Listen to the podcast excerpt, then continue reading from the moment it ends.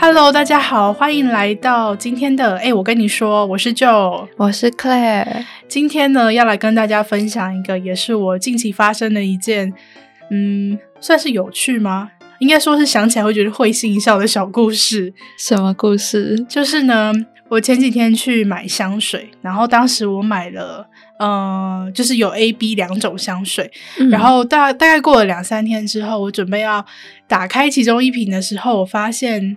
呃，那个店员给我给错了，就他给我给成，oh. 比如说 A C 这样子，嗯、就是我买 A B，但是他给我 A C，嗯，然后我就把 C 拍照，然后就传给他说，哎，我买的是 B，可是我拿到的是就是这一款，就是 C 的那个照片。那他说，那他现在可以去安排，就是宅配可以用那个叫什么？反正就是可以交换这样子，就是他寄给我新的，嗯、然后我把旧的还他这样子。嗯，那后来就是这件事情就发生嘛，就顺利的换完。那换完之后，我就跟他说：“诶，我拿到了，但是我现在还没空，我晚点再拆这样子。”结果大概过了呃，可能几个小时之后，他就自己又传讯息问我说：“诶，就是你手边是 A C 吗？还是 A B？” 他好像。没有给我 B，他给了我 A，所以我后来就变成我有两个 A 这样子。哦，oh. 对，但是因为我自己也没有拆，所以我也还不知道。嗯、所以后来就是同样的，就是那个快递又叫了一次，然后又交换了这样子。然后我就觉得特别的，就觉得还蛮有趣的。然后我就回想说，我当天去买的时候，其实就觉得这个店员好像。嗯，我在猜他是不是有一点点身体不舒服哦？对，所以有点脑雾的症 状。就我我我不太确定，因为他当天给我的感觉是那种，嗯、呃，感冒，然后吃了药，有一点点昏昏的那种感觉。哦，对对对，但是他的就是对，但是他的跟你的对谈其实都还蛮正常的。嗯，但是你可以感觉到他好像就是可能因为那天也特别冷，反正他就是整个人有一点点。给我一种生病的感觉，所以我就延伸在想说，我有没有哪些生病的时候仍然就是很努力的工作的一些经验？不知道克莱尔自己有没有？呃，在工作中好像比较没有哎，因为就通常都是请假，然后远端工作这样子。不过我想到一个。关于是是要去学校的路上，然后遇到了一点小意外，但是我仍然要去学校，所以得克服的故事。嗯，是怎么样的故事？哎呀，这个小意外讲起来应该蛮有趣的。就是我要走去学校的路上呢，其实出门没多久，那那时候是去就是在交换的学校，然后从那里的宿舍往外走，才走在，在日本吗？对对对，嗯，然后才走没多少公尺，我就被路上停车场的东西绊倒了，所以呢，我就直接摔在那边，然后还好当时有戴口罩，所以没有毁容，就只是口罩破了。但是呢，我就开始觉得，嗯。好像嘴巴咬起来沙沙的，嗯，还有什么东西，然后就发现哦，我牙齿断掉了，嗯，这样，然后我就是我发现我门牙断了，然后当时是我记得有一个呃有一个学生帮我捡了一下东西，但是我就想说，好，那我现在要怎么做呢？我觉得我不可能这样子去学校，而且我就是有一些破皮那些。但我觉得好，那我现在没有办法，我就自己走回宿舍。然后走回宿舍之后，我就要跟管理员说：“哦，我现在我觉得我牙齿断了，天哪！你可以帮我安排去看医生吗？因为我觉得我的语言能力还没有办法自己预约，然后自己去看医生。”嗯，但是我发现那个柜台的管理员小姐好像。英文不是很好，所以他不知道我在说什么。哎，你们那个宿舍是给国际生住的吗？对，那那那他怎么还可以英文不好？就是我记得好像有的管理员是英文好，那有的管理员是日文。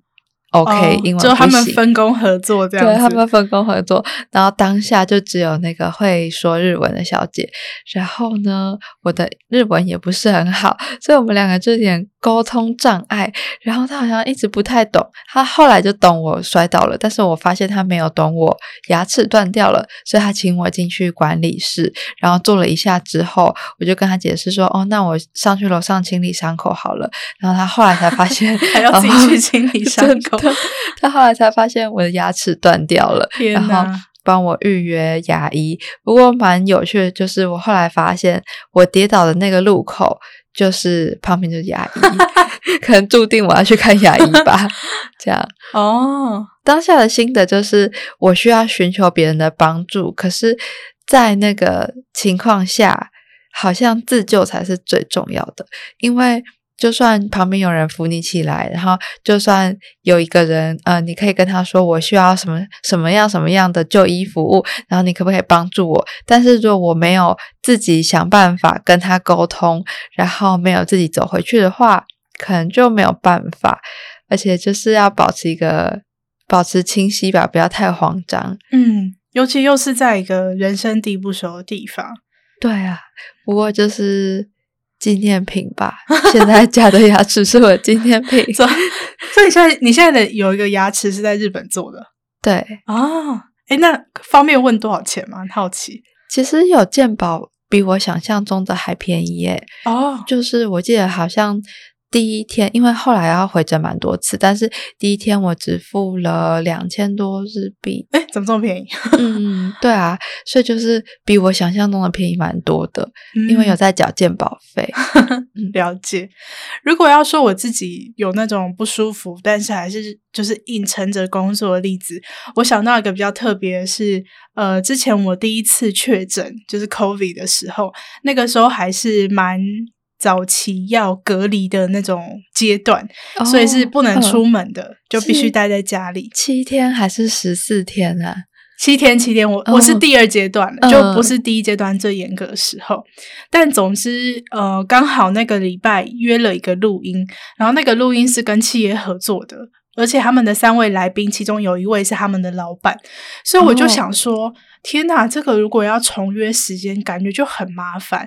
而且我们那个时候，应该说我们到现在都还是，就如果可以的话，是希望大家可以尽量的实体录音。如果人都在台北的话，嗯、我就想说，天呐，太麻烦了，就是感觉改一改时间就劳师动众。嗯、所以我那个时候就请呃我们的 BD 的同事，就是他是这个合作窗口嘛，请他实体的帮我处理实体能够处理的事情，我自己就在家录音。就变成我是那个远端的人，就大家操控。大家过去听节目，就是通往来宾是远端嘛，我一定都是 always 录音室的声音，嗯、但是那一次就没有办法。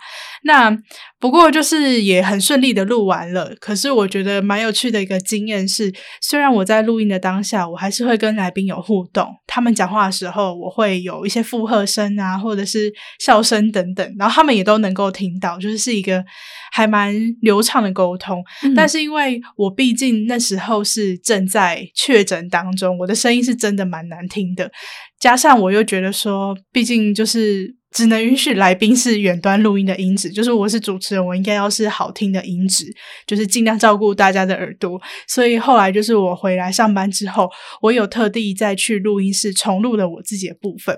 可是我那个时候，啊、我还蛮好奇的，所以就是自己听到自己说了什么，然后就录这样子吗？因为其实我的主持风格就是会讲比较多话的，就是开场白嘛，然后问问题。嗯、就我只要记得我问了哪些问题就好，我就再把那些问题问一次。哦嗯、但是我后来发现，就是我自己没有留意到的点，一个是就是呃重录的时候的情绪，可能有时候就是跟当下的情绪没有很大。比如说当下的情绪是。稍微嗨一点，但是我自己问问题的情绪是比较平的，或者是相反。然后我也忘记去录来宾在讲话的时候，我当下的一些附和声，所以我就觉得那一整集就变得有点安静。哦，对。然后这个是我那个时候的一个，就是生病还是要工作的一个经验。但我那个时候我觉得。我的想法蛮单纯的，就只是我刚刚提到说，因为我觉得是企业合作的一集，然后来宾的人数又蛮多的，其中又有他们的老板，就我感觉就是如果我改期的话，嗯、之后就会很麻烦。我纯粹就是怕麻烦，然后我想要把整个就是调整。尽量的控制在我自己就可以处理的范围，所以后来就变成说，只有我自己需要去重录，其他人都可以当天就是照常出席，然后当天完成录音的这个工作。对，嗯、所以这算是我个人觉得跟生病相关比较印象深刻的经验。但是也因为说，仔细想想，我好像其实没有太多，尤其是长大之后，没有太多因为生病而病到没有办法做什么事情的经验，我就觉得。其实就是身体健康也是一种职场上面蛮重要的资本。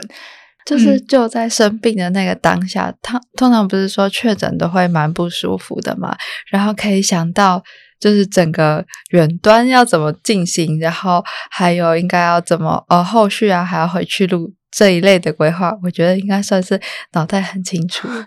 也因为其实这件事情也没有很难啦，因为就只要那一个帮我实体处理所有事情的那位 BD 同事他 OK 就好了。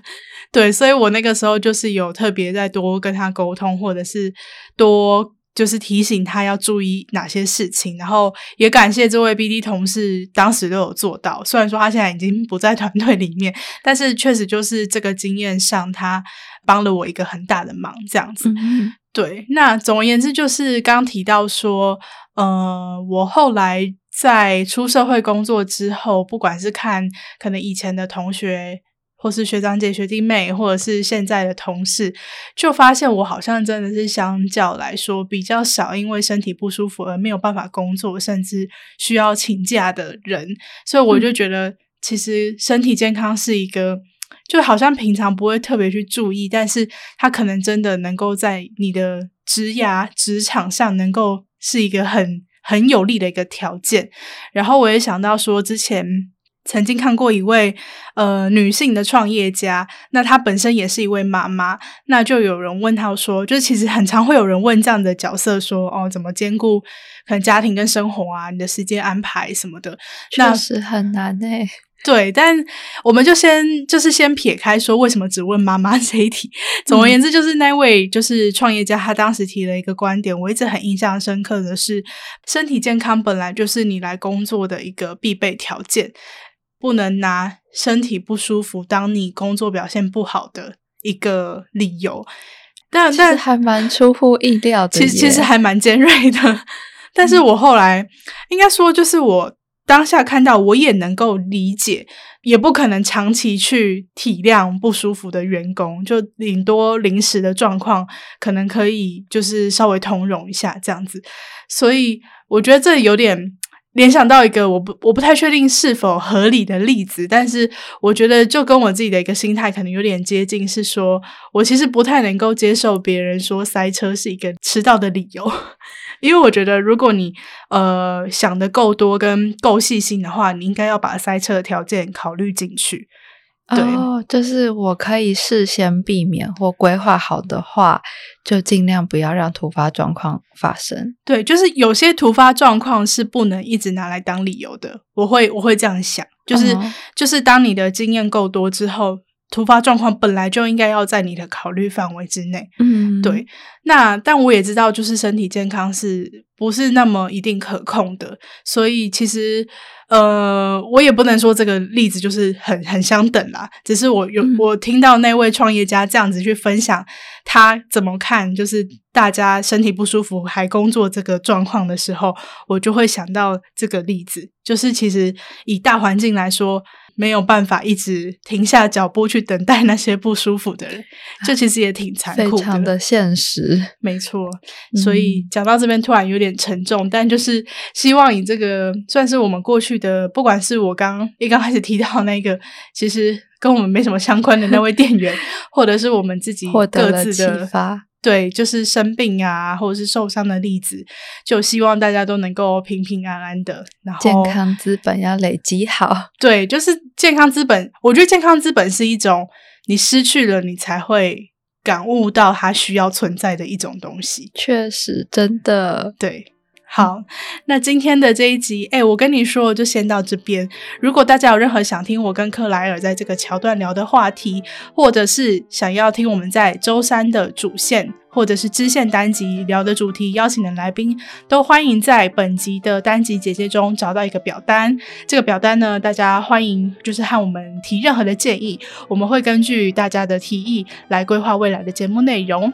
那今天这集就先到这边，祝大家上班顺利，拜拜，拜拜。